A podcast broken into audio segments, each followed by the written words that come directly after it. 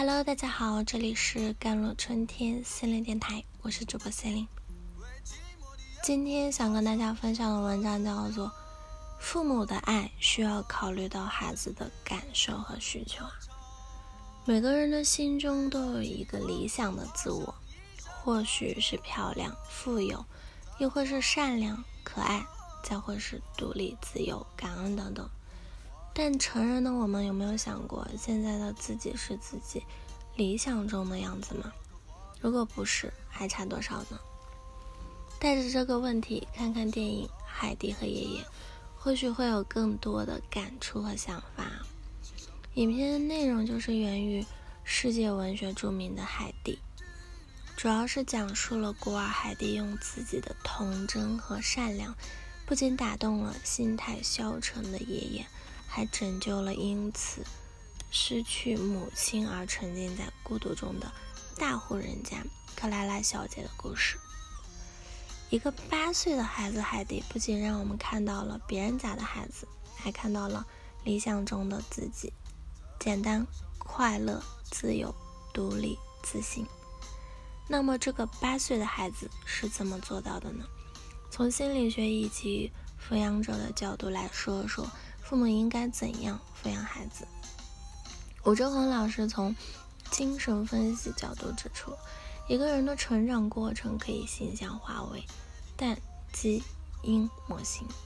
三岁前的孩子就是像小鸡，三岁后具有个体化自我的孩子就像小鹰。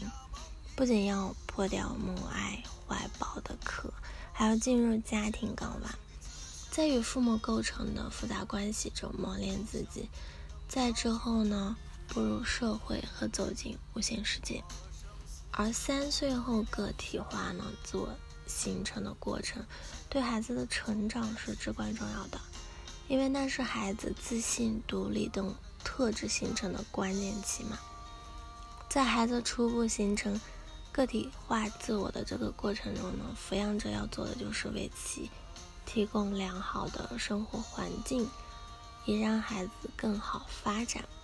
就像影片中的海蒂，给他提供孵化环境的人，除了保证一日三餐和给他上学机会的爷爷外，还有一个重要人物，那就是克拉拉的奶奶了。在海蒂开始学习这件事情上，克拉拉的奶奶是发挥了重要作用。因为她懂得从孩子的需求出发，这样引导海蒂主动学习。在陪伴克拉拉读书时呢，海蒂从好朋友皮特那里得知学习知识没有用，于是对学习非常抵触。后来奶奶了解到具体情况，用讲故事自己找结局的方法满足了海蒂的求知欲，进而增强了海蒂学习的欲望。再后来。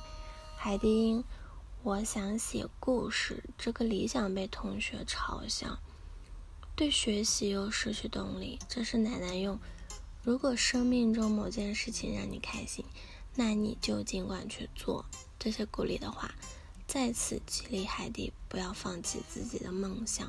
而这样的做法之所以会有成效，就是因为奶奶一直在尊重海蒂的感觉和需求嘛。作为家长，同样需要反思自己对孩子的爱有没有考虑到孩子的感受和需求呢？是不是我们强加的打着为你好的名义？如果答案是肯定的，那么这样的爱就不是真正的爱。这里可能有人会有疑问啊，特别是家长，他们觉得如果按照孩子想要的方式去爱，尊重他们的感觉和需求，变成纵容孩子怎么办？比如，孩子就是想玩游戏不学习，如果尊重他们，不就是害他们吗？对于这样的疑问啊，其实是涉及到如何把握爱和溺爱这个度的问题。首先，我们要承认很多家长无法真正把握好这个度，但是家长需要这样的想法，即相信孩子自己的自己是值得信任的。换句话说。稍微大一点的孩子，比如初中生和高中生嘛，他们有一定的自制力，家长就可以在一件事情上信任他们。如果他们仍然没有自控力，那就说明家长在孩子小时候没有打好基础。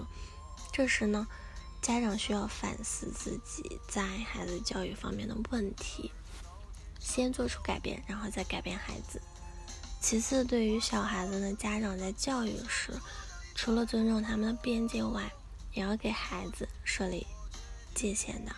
就像影片中的凯蒂私自带着克拉拉到台上去看山，回来后呢，被管家批评，不仅不让他吃饭，还让他面壁思过。这样的惩罚是对的，因为孩子小的时候要告诉他们什么是可以做，什么是不可以做，这就是在设限。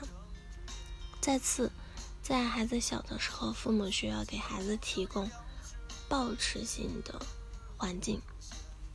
保持就是精神学分析家温尼提出的术语啊，指的就是好的父母会提供保持性环境。当孩子表现好时，给予认可；当孩子遇到挫折的时候，给予支持。好了，以上就是今天的节目内容了。咨询请加我的手机微信号幺三八二二七幺八九九五，我是 c e l i n e 我们下一期节目再见。